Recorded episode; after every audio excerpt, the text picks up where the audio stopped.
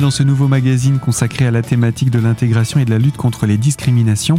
Et plus particulièrement, durant ces prochaines minutes, nous allons parler de la maladie d'Alzheimer avec l'association France Alzheimer 88, représentée aujourd'hui par sa présidente Anne-Marie Hermann. Bonjour. Bonjour. C'est un plaisir de vous retrouver encore aujourd'hui pour euh, parler autour de cette thématique, thématique délicate que euh, celle de, de la vie après le diagnostic d'une maladie d'Alzheimer. Euh, comment ça se passe le quotidien? Chaque cas est à prendre à part, je pense qu'on peut le dire comme ça. Oui, enfin, je pense que chaque histoire est une histoire singulière. Déjà dans le dans la normale, mais en plus quand il y a une maladie d'Alzheimer, puisque on va dire euh, chaque malade va avoir des symptômes un petit peu différents, des manières de, de, montrer sa maladie d'une manière différente. Et puis après, bon, ça dépend de l'histoire des personnes, ça dépend aussi de la tolérance de l'aidant, ça dépend de la manière. Enfin voilà, c'est vraiment chaque fois une histoire singulière hein, qui qui va qui va évoluer aussi. On ne sait jamais comment évolue une, cette pathologie. Hein, bon, il y a des personnes qui restent très longtemps stables, il y en a d'autres chez qui il est, ça va dégénérer beaucoup plus vite. Voilà, c'est c'est c'est tout à fait, c'est pas du tout linéaire. Hmm. C'est un petit peu délicat de généraliser. Disons qu'il vaut mieux éviter de généraliser. Ah oui, on peut pas, on peut pas généraliser. Euh, D'ailleurs, l'accompagnement d'une personne qui a ce genre de problème, c'est vraiment quasiment individuel, quoi. Bon, c'est sûr que quand la maladie évolue, quand les, les, les symptômes s'aggravent, quand euh, bon, on arrive euh, vraiment un petit peu en fin de course, hein, comme on pourrait dire, bon, on va dire que ça se ressent, mais il y a toujours une personne derrière, une personne qui est unique et qui a une manière de. Les personnes, elles sont pas dans une bulle où finalement, ben, euh, elles, elles, deviennent un malade Alzheimer. C'est toujours une personne qui a cette pathologie et cette personne, elle a un caractère, elle a, elle a une vie, elle a malgré tout, ben, peut-être des vieux vieux souvenirs, elle a des manières de fonctionner. Ben, ch chacun est différent. Il faut aussi l'accepter. Ça, c'est un petit peu la chose délicate, surtout, j'imagine, pour une personne qui est placée en institution que l'on ne connaît pas, dont on ne connaît pas le parcours. Ah bah, c'est sûr que. Alors déjà, c'est pas tant pour une personne. Je pense que le plus dur d'accepter justement ce changement, parce que ça implique tellement de choses. Euh, c'est la personne qui accompagne au quotidien. Alors on va en parler de cette de cette personne parce que euh, j'ai envie de dire du jour au lendemain, elle se retrouve de compagnon ou conjoint à euh, un titre qu'on a appelé aidant, mais qui n'est finalement pas si simple que ça à définir. Oui, c'est compliqué. Alors c'est sûr que pendant pendant toute une vie, quand on parle de couple, on va vivre avec quelqu'un. Euh, on a des manières de fonctionner, on a des manières de communiquer, on a et puis tout d'un coup, la personne avec qui on vit, eh ben, elle a une pathologie en plus qui est annoncée comme dégénérative, où il n'y a pas de traitement. Alors c'est très déjà compliqué d'accepter ça. En plus, il faut savoir que c'est souvent des diagnostics qui sont faits après plusieurs mois, si ce n'est plusieurs années hein, d'évolution déjà de la maladie, euh, où, où l'aidant a déjà été un peu dans le déni. Ben non, hein, c'est pas si s'il réagit comme ça, c'est qu'il est fatigué. S'il réagit comme ça, c'est qu'il euh, euh, bon, il est un petit peu déprimé. Hein, va, elle va déjà avoir beaucoup de mal euh, à vivre ces, ces, ces, mois avant. Et puis après, elle a le diagnostic qui tombe un petit peu comme un coup près. Alors bon, euh, c'est pareil, chacun l'accepte différemment, mais être aidant, accepter la maladie de l'autre, c'est pas si simple que ça. Voilà. Parce que ben on voudrait le voir comme avant, on voudrait qu'on continue, qu'il continue à être comme il était, on voudrait qu'il garde toutes ses capacités. Alors à côté de ça, ben on voit bien que ben il peut plus faire certaines choses. Par contre, le diagnostic, il a un effet positif quelque part parce que autant avant on pouvait se dire ah ben la personne elle fait Qu'est-ce qui, qu'est-ce qui se passe? Elle fait ces bêtises qu'elle fait au quotidien, c'est exprès pour m'embêter. En fait, là maintenant, il y a une pathologie, hein, quelque chose, un nom qui est mis sur la. Et donc, on le voit plus de la même façon. On le voit comme quelqu'un qui est en difficulté, comme quelquefois, comme quelqu'un qui est malade, comme quelqu'un, quelqu'un qui a besoin d'aide. Voilà. Mais pour autant, euh, on devient aidant sans vraiment avoir de d'aide soi-même, de conseils, de formation pour ça. Alors, euh, justement, il y a vraiment quelque chose qui est important quand on parle de, de, maladies, de euh, où, apparaissent des problèmes cognitifs. euh, c'est les formations pour les aidants. Ça, c'est, je pense, une des meilleures choses qui puissent être proposées aux familles. Alors, encore faut-il qu'elles l'acceptent. Hein. C'est déjà compliqué d'accepter que bon, bah, la personne, elle est malade. Hein. Il y avait le déni avant. Souvent, on a des espoirs un petit peu euh, qui peuvent pas être réalisés. Mais après, les personnes qui acceptent de suivre une formation pour les aidants. Je, je me permets quand même de rajouter une parenthèse, c'est que entre le moment où on a le diagnostic, le moment où on accepte la maladie et le moment où on apprend qu'il y a une formation pour les aidants, il peut se passer beaucoup de temps. C'est-à-dire qu'on peut très bien être seul pendant des mois avant de savoir qu'on aurait pu bénéficier d'une formation. Est-ce que les médecins en parlent eux-mêmes? Alors ça, c'est compliqué. Notre euh, cheval de bataille, c'est de convaincre les médecins, euh, les médecins traitants, de relayer un petit peu euh, l'existence de bon d'associations ou d'autres. Bon, je sais qu'ils sont très pris dans leur euh, euh, dans leur métier, que ça prend beaucoup de temps, beaucoup d'énergie, beaucoup de. Mais quand tu se trouve en face d'un couple qui est affecté justement par ce genre, bah, on va dire c'est le couple, hein, c'est la famille qui est malade. Hein. Bon, et eh ben eux ils, ils ont pas de médicaments pour ça, ils ont pas de prescription pour ça. Mais on peut pas continuer à voir les gens malheureux et voir les gens malade, hein, de, de, de l'aidant comme la personne malade, quelque part, il y a des relais, il y a des choses qui sont possibles. Il y a justement des, des, des formations pour les aidants. Il y a quelquefois des aussi, j'ai pas parlé aussi, mais il y a aussi ce qu'on appelle les plateformes de répit. Hein, il y a beaucoup de choses, qui, il y a des choses qui existent et qui permettent aux aidants, euh, et ben peut-être de mieux vivre avec la maladie de la personne qu'ils aiment. Hein. Et ça, je pense que la personne centrale, souvent, c'est le médecin traitant. Parce que c'est lui qui suit la famille, c'est lui qui les connaît. Après, on fait de la communication hein, en tant qu'association. Euh, puis bon, bah, toutes les, on, on essaye de communiquer. Après, il faut aussi accepter de passer la porte d'accepter qu'on a besoin d'aide. Oui, c'est ce que j'allais vous dire. Il y a aussi cette étape d'acceptation qu'il faut passer. Eh bien, euh, je vous propose, euh, Anne-Marie Hermann, je rappelle, vous êtes la présidente de l'association France Alzheimer 88, qu'on se retrouve dans quelques instants autour de cette thématique, justement. Ce sera en votre compagnie et sur cette même antenne. À tout de suite.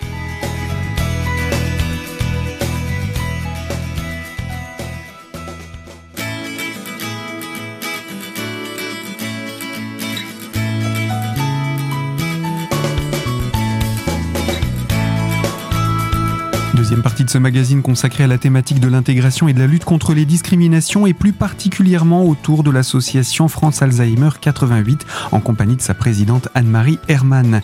Nous parlions il y a de cela, nous avons évoqué tout simplement le thème de l'acceptation de la maladie d'Alzheimer ou, apparentée. Et euh, vous nous disiez que ça faisait partie des choses les, plus difficiles et sans doute des, premières étapes qui permettent ensuite de venir demander de l'aide. Et c'est la question que je voulais vous poser, est-ce que les familles, les couples prennent un petit peu de temps souvent entre l'annonce du diagnostic et le fait de venir vous voir pour euh, justement essayer de trouver une aide quelconque Alors ça rejoint ce que je vous disais tout à l'heure. Quand il y a un médecin, un neurologue ou un spécialiste qui dit vous devriez aller, ils viennent. Hmm. Si personne ne dit rien, ben, quelquefois, c'est vrai qu'ils sont euh, ben, plusieurs mois en, en, errance un petit peu. Hein. Et, et, cette errance est d'autant plus dramatique que c'est ce qu'on expliquait dans les émissions précédentes. Comme cette maladie d'Alzheimer est une maladie un peu de la honte, on la cache, on n'a pas trop envie d'en parler. Du coup, on se ferme petit à petit des amis, des relations qu'on a. Il, n'y a guère que la famille qui est informée, et encore, et encore. quand c'est le cas. Et encore. Parce que c'est quand même une, c'est vrai que c'est une maladie qui isole la personne malade et la personne aidante. Et quelquefois, même la, même la famille. Euh, bon, si c'est la maman qui est malade, le papa, il va pas oser dire à ses enfants hein, tout ce qui peut se passer au quotidien. Hein, c'est quelquefois par hasard que les enfants s'en aperçoivent, parce que le papa, il doit être hospitalisé. Alors bon, ben, du coup, c'est eux qui vont prendre la maman à la maison. Ils vont se dire, mon Dieu, mais on pensait pas que papa vivait tout ça. Hein, donc, il y a une, il y a un grand silence hein, autour, mais c'est normal. On n'a pas envie non plus de de dire sa souffrance comme ça n'importe qui. Et, et, on n'a pas envie d'humilier le malade qui, qui reste notre conjoint. On n'a pas envie de remettre une couche, comme on dit, hein, euh, parce que bon, on n'a on a pas du tout. Voilà, c'est de le mettre en, de remettre une couche. C'est une forme de pudeur qui pourrait être considérée comme étant mal placée dans le sens où euh, finalement on, on s'isole complètement en faisant ça. Alors l'isolement, enfin l'isolement, il vient aussi du regard des autres. il vient aussi du sentiment qu'on a du regard des autres. Hein, parce que bon, alors c'est vrai que quand on, quand euh, il y a beaucoup de familles, hein, beaucoup de gens qui ont dit ben voilà, avant on recevait beaucoup d'amis, puis maintenant ils viennent plus. Mhm. Hein, ils viennent plus. Alors bon, après je peux comprendre aussi. Euh, c'est un peu de l'impuissance. Comment, quand les amis viennent à la maison, ben il y a la dame qui sait plus trop. Comment est-ce qu'on réagit Comment est-ce qu'on fait hein, Il y a une, euh, on sait pas. Il y a une ignorance. Comment comment on fait euh, alors c'est pas toujours de la du mépris, hein, c'est pas toujours de la de, de la peur, mais c'est quelquefois bon, on veut bien aller voir euh, le copain qu'on allait voir dans le temps, mais comment on va faire avec sa femme? Qu'est-ce qu'on va lui dire? Comment on va réagir? Hein, C'est ça aussi. C'est pour ça que c'est important aussi que le quand on parle, vous parlez d'inclusion tout à l'heure, hein, parler d'inclusion, eh ben que le grand public aussi soit informé et qu'on sache que c'est pas une maladie contagieuse et qu'on peut continuer à aller voir les amis même si le conjoint est malade que, le grand public sache qu'il n'y a pas de raison d'avoir peur d'une personne atteinte d'une maladie d'Alzheimer. Non, il y a plein, il y a, il y a beaucoup de, oh, il y a beaucoup de, de, on a des idées préconçues quand on parle d'Alzheimer. Les premiers mots qui viennent, qui viennent, euh, qui viennent euh, quand on parle de maladie d'Alzheimer, ça va être ah bah oui ils sont violents, ils sont machins, ils sont agressifs. Ça, waouh, c'est pas c'est pas forcément. Ce sont des choses que vous entendez vous? Ah bah oui, vous avez si vous si vous parlez un petit peu des gens, vous discutez un peu sur la maladie d'Alzheimer avec des personnes qui connaissent pas la maladie d'Alzheimer, bah ça ça va vite tout de suite, c'est ces choses qui viennent. Non, non c'est ça se passe pas comme ça. Et c'est ça qui va rajouter une couche, euh, j'ai envie de dire, auprès de l'aidant, de se dire bon bah il vaut mieux que oui qu'on ferme les portes, qu'on se reste chez soi. Euh. Voilà, parce que je pense qu'on a peur du regard de l'autre aussi. Hum, hum, hum. C'est une maladie qui isole à la fois socialement, mais aussi d'un point de vue médical, parce que euh, j'ai envie de dire, une fois qu'on a le diagnostic, comme il n'y a pas de soins, on n'a pas forcément grand-chose à, à aller chercher, si? Alors justement, maintenant, il n'y a pas de médicaments au sens médicament. Mais on va parler, alors souvent on parle thérapeutique non médicamenteuse. Oh, d'accord, c'est un grand mot. Hein mais c'est un peu... La formation des aidants, c'est un médicament. Par exemple. oui, c'est un soin qui est apporté par le fait que euh, l'aidant soit un et, un peu plus de, de bagage en fait. Oui, il, il, va, il va être plus armé par rapport justement à ces symptômes complètement déconcertants que la personne Hein, il, va être plus armé. Après, on peut utiliser encore. Bon, le, but, c'est de pouvoir encore communiquer et vivre des bons moments avec la personne. Alors pour ça, je pense qu'il faut il faut rappeler ces, ces, étapes de, de la maladie d'Alzheimer par rapport à, à les dents. Euh, déjà, il se retrouve du jour au lendemain catapulté euh, de conjoint à aidant, mm. après une période d'inquiétude, parce que le, en attendant le diagnostic, on s'attend un petit peu au pire. Oui. Et quand le diagnostic arrive, j'ai envie de dire, c'est un petit peu le coup près qui tombe. Hein. Euh, bon, ben, la, la, la, vie à deux entre guillemets ne sera plus du tout la même. C'est fini. C'est une vie à trois. Voilà. Il y a la maladie avec. Il y a la maladie. Encore faut-il l'accepter, et encore faut-il la comprendre, enfin comprendre les étapes qui vont qui vont arriver et savoir comment vivre avec. Alors, vivre des étapes, c'est toujours un peu compliqué parce qu'on se projette dans un avenir qui n'est pas forcément celui qui va arriver.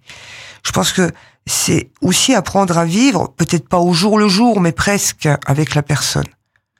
Oui, profiter des acquis qui existent encore tant qu'ils sont là. Essayer de, de, continuer à mettre en valeur tout ce qui peut être mis en valeur. Les personnes, les personnes malades peuvent encore faire savent faire encore des choses, enfin, peuvent encore faire des choses. Moi, je vois par exemple, je suis toujours épaté, euh, on parle de thérapie non médicamenteuse. Alors bon, je sais bien, euh, la peinture, on parle beaucoup d'art-thérapie. Euh, le sport aussi, hein, là, il y a des gens aussi. marcher, euh, marcher, sortir, mais sortir. Alors, en ce moment, en ce moment, que ça marche bien, c'est le ping-pong. On n'a pas essayé, mais bon, ouais, il y a encore plein de choses qu'on peut faire et qu'on peut faire avec la personne. Ou bien alors qu'on peut euh, faire faire à la personne pour prendre du répit de son côté. Mais enfin voilà. Et puis il y a encore des bons moments à passer ensemble, pour peu que euh, on regarde la personne devant la maladie. Je sais pas comment vous dire. Oui, la personne avec ses capacités encore existantes malgré la, la, maladie. Ouais. Alors ça, alors attention. C'est sûr que quand on est assis dans un studio et qu'on en parle, c'est très simple. Après, quand on est 24 heures sur 24 avec une personne qui est malade, euh, bon, qui a aussi des moments hyper difficiles à vivre hein, dans le quotidien.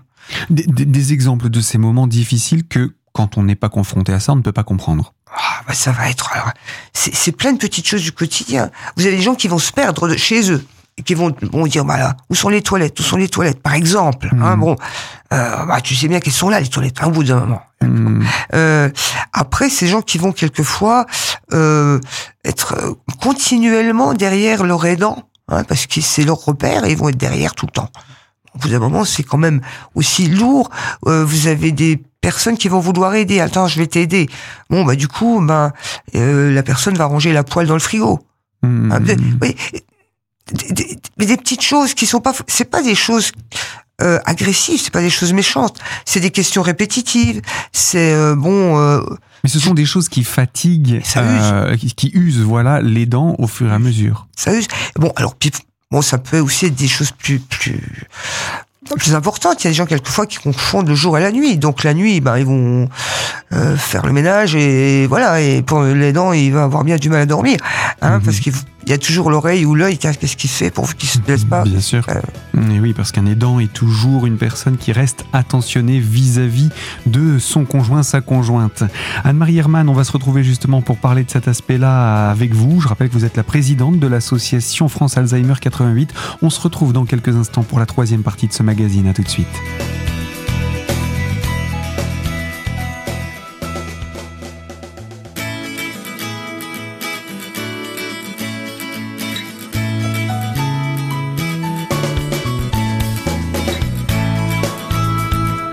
Partie de ce magazine consacré à la thématique de l'intégration et de la lutte contre les discriminations et autour de l'association France Alzheimer 88 avec sa présidente Anne-Marie Hermann.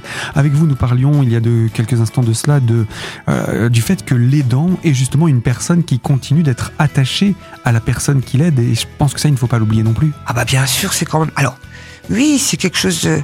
Bah, il continue à être attaché, mais il, est plein de questions et puis euh, il sait pas comment faire, quoi. Il sait pas comment faire pour lui dire qu'il continue à l'aimer. C'est pour ça, c'est com- c'est compliqué d'être aidant et de continuer à être aimant, hein, parce que bon ben, euh, on, peut plus communiquer comme avant. On peut plus dire les choses, donc il faut les montrer autrement. On peut, voilà, il y a toute une vie à remettre en question, c'est hyper dur quand même, hein, quand on a vécu 30, 40, 50 ans avec une personne.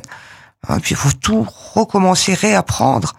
Pff, Et on, petit à petit, on, on- on s'oublie soi-même finalement euh, pour ne devenir plus que un aidant. Alors si, si on fait pas attention, oui, on devient plus qu'un aidant. Alors, avec la meilleure volonté du monde, hein, mais on a le nez dans le guidon, on veut faire plein de choses pour la personne, plein de choses hein, pour que, euh, que ça se passe bien, mais finalement on est tellement usé physiquement, psychologiquement, affectivement, que ben on n'arrive plus à être encore vraiment aimant, comme vous disiez tout à l'heure. Mm, mm, mm. C'est, c'est, j'ai pas, c'est On, on de- perd petit à petit ce côté aimant et euh, finalement la personne en face euh, de- de- devient un petit peu comme une charge, quoi. C'est Alors, c'est c'est- pas consciemment, hein, attention. C'est paradoxal, hein, c'est très paradoxal. Parce que d'un côté, euh, bon, on va dire ouais c'est lourd, et puis de l'autre côté, on est tellement culpabilisé de le penser. C'est cette opposition entre l'engagement qu'on a pris, parce que bien souvent ce sont des personnes qui sont mariées, et quand Oui. on se marie, on se dit pour le meilleur et pour, le pire. Et euh, donc, on, on a cette conscience qui nous dit je ne dois pas lâcher, je ne dois pas abandonner. Ouais. Parfois, il y a aussi le fait tout simplement que ça représente un coût si jamais on voulait euh, être aidé. Donc, on va reparler des aides un petit peu plus tard, mais euh, on a aussi ce- cette problématique sociale, sociétale, qui fait qu'on est isolé. Et puis de l'autre côté, l'opposition, c'est que à partir du moment où on se dit je vais demander de l'aide, on a la, la, la, la, la honte, de la, la culpabilité de se dire je je je- J'ai pas réussi. j'ai pas réussi, j'ai échoué, je suis Ouais. je suis vraiment trop nul. Enfin, j'ai- je Alors, sais pas comment mettre oui, oui, ça oui, en oui, mots. oui. Non, mais je pense que c'est très très culpabilisant hein, de, de de dire ben voilà, j'ai fait tout ce que je pouvais, mais finalement ben voilà, ça a servi à rien. Ça a servi à rien. Hein, c'est- Alors qu'en fait, oui, mais quelquefois, c'est tellement, on fait des choses. Quelquefois, on voit pas les choses. Ah, C'est aussi ça la formation des aidants, c'est dire, tiens, alors effectivement, vous, vous avez l'impression qu'il- que la personne, elle, elle est complètement Bon, il y avait un monsieur qui venait voir sa femme tout le temps, tous les jours, tous les jours, tous les jours, tous les jours, il venait voir son épouse qui était en structure. Bah, bon, il allait tous les jours la voir. Il disait mais c'est pas la peine que je vienne la voir parce que chaque fois que je viens, elle est, elle est, elle me parle pas, elle est là comme ça. Et ce monsieur a amené chaque fois un petit gâteau. Hein, et, les soignants, je lui dis, regardez, mais regardez, quand elle vous voit arriver, regardez les sourires qu'elle a, et comme elle mange son petit gâteau, comme elle, voilà. Elle peut plus vous dire les choses, mais essayez de voir ce qu'elle vous montre. Mais voilà, on voit pas toujours, enfin, voilà, la personne, elle est tellement dans, et je comprends, attendez, on, on, on, voudrait tellement garder la personne qu'on a aimée comme elle est, euh, qu'on voit plus toutes les petites choses qu'elle peut encore vous donner, qui sont plus les mêmes qu'avant, mais il y a encore des petites choses, elle les donne, quoi. Alors justement, pour pouvoir aider les, les, les, personnes qui sont aidantes euh, dans ce genre de situation, il y a, il y a ce qu'on appelle le répit, cette période pendant laquelle il y a tellement de choses qui entrent en contradiction et euh, pendant laquelle on peut mettre en place beaucoup de choses. Mais pour pouvoir les mettre en place, encore faut-il savoir à quelle porte taper. On va parler premièrement de la porte de France Alzheimer 88, qui est votre association, et qui peut justement apporter un petit coup de pouce déjà dans la recherche aussi d'aide de ce qu'on peut mettre en place Parce que vous avez aussi des, des, des, des, éléments de réponse. Oui, on a des éléments de réponse. Alors, c'est vrai que euh, on, notre, une de nos missions, c'est justement de diriger vers les personnes, enfin les, les familles, vers les aides qu'elles peuvent avoir. Et finalement, nous, on fait des choses, c'est sûr, mais on n'est pas les seuls à les faire. Alors, mais, vous êtes déjà une aide de cette manière. On est une aide. Si les gens acceptent déjà de, de passer la porte, hein, si, si acceptent de passer la porte, alors on peut aussi les diriger vers des structures qui peuvent les aider. Bon, on peut les aider aussi. On, fait des formations pour les aidants. Euh, on fait euh, bon des petits relais qui sont quand même intéressants parce que c'est nos après-midi conviviales. Je suis, il y a deux, deux choses qui me semblent importantes. D'une part, c'est un, une étape entre euh, le pas d'aide du tout et quelque part l'acceptation de l'aide. Parce que le, le, le répit qu'on propose, c'est un répit choisi. Hein. La, personne peut nous laisser, euh, nous confier la personne malade pour une heure, deux heures, trois heures, hein, le temps qu'elle va faire des courses, et puis revenir après, hein, si elle veut, passer encore un moment avec nous, ou bien elle peut choisir ce répit qui fait qu'elle vient avec la personne malade, hein, et comme ça, on, nous, on accompagne la personne malade, et puis elle, elle est là, elle peut discuter avec d'autres aidants, d'autres aidants, elle est présente, elle n'a pas lâché complètement son... Oui, parce qu'il y a toujours ce sentiment de culpabilité. Culpabilité, oui, on, l'abandonne, mais non. Alors, voilà, justement, ça c'est un palier aussi, voir un petit peu, bah oui, mais je peux partir deux heures, et, et mon épouse, euh, ça se passe bien, il n'y a pas de souci. Alors c'est c'est déjà une acceptation, un palier avant l'acceptation de l'aide, de l'accueil du jour, des choses qui sont beaucoup plus formelles hein, par la mhm. suite. Après, on est là aussi. Euh, bon, on propose aussi d'autres activités qui permettent aux personnes aussi de s'exprimer. On fait de la peinture, on fait des, du sport, on fait de la médiation équine, on fait plein de choses qui, qui justement pour euh, donner du plaisir. Alors ça c'est un. Il y a aussi une chose qui me paraît importante dans notre après-midi convivial, c'est que là, on est on essaye que ces endroits ne soient pas des, des, endroits où on accueille des objets de soins. Ah, les objets de soins. Alors, il y a les personnes malades et puis les aidants qui deviennent des objets de soins. Mais non, chez nous, on accueille des invités. Voilà. Qui vont passer un bon après-midi avec nous. Et qui, pour certains deviennent même des amis. Et qui, et qui deviennent des amis. Oui. Voilà, on est, on est ensemble. Il n'y a pas de malades, d'aidants, de bénévoles, de ceux qui savent, de ceux qui savent pas. Je pense que les familles, elles ont aussi besoin de ces lieux-là où on n'est pas objet de soins, qu'on soit aidant ou malade. Et puis c'est pas l'endroit où on est jugé aussi. On n'est pas pense qu'il faut le rappeler tout de suite. On, on, on est euh, très nombreux à avoir aussi eu euh, certaines expériences qui font que on sait un petit peu ce qui se passe dans le cœur et dans la tête. Oui, vous connaissez les difficultés que rencontrent les couples, les familles qui viennent vous voir. Anne-Marie Hermann, je vous propose qu'on conclue ici cette première partie, ou tout du moins ce premier magazine, autour de cette thématique de l'acceptation du répit. Il y a encore beaucoup de choses à dire hein, sur ce sujet. Je vous propose qu'on se retrouve très prochainement sur cette antenne pour évoquer encore ces sujets. À très vite sur Radio Cristal. Et quant à vous qui nous écoutez de l'autre côté de la fréquence, ce magazine est à retrouver dès aujourd'hui en podcast sur notre site internet radiocristal.org et euh, dans l'onglet podcast bien entendu et sous la rubrique l'invité. Et quant à moi, je vous dis à très vite également sur cette même antenne pour évoquer d'autres thématiques.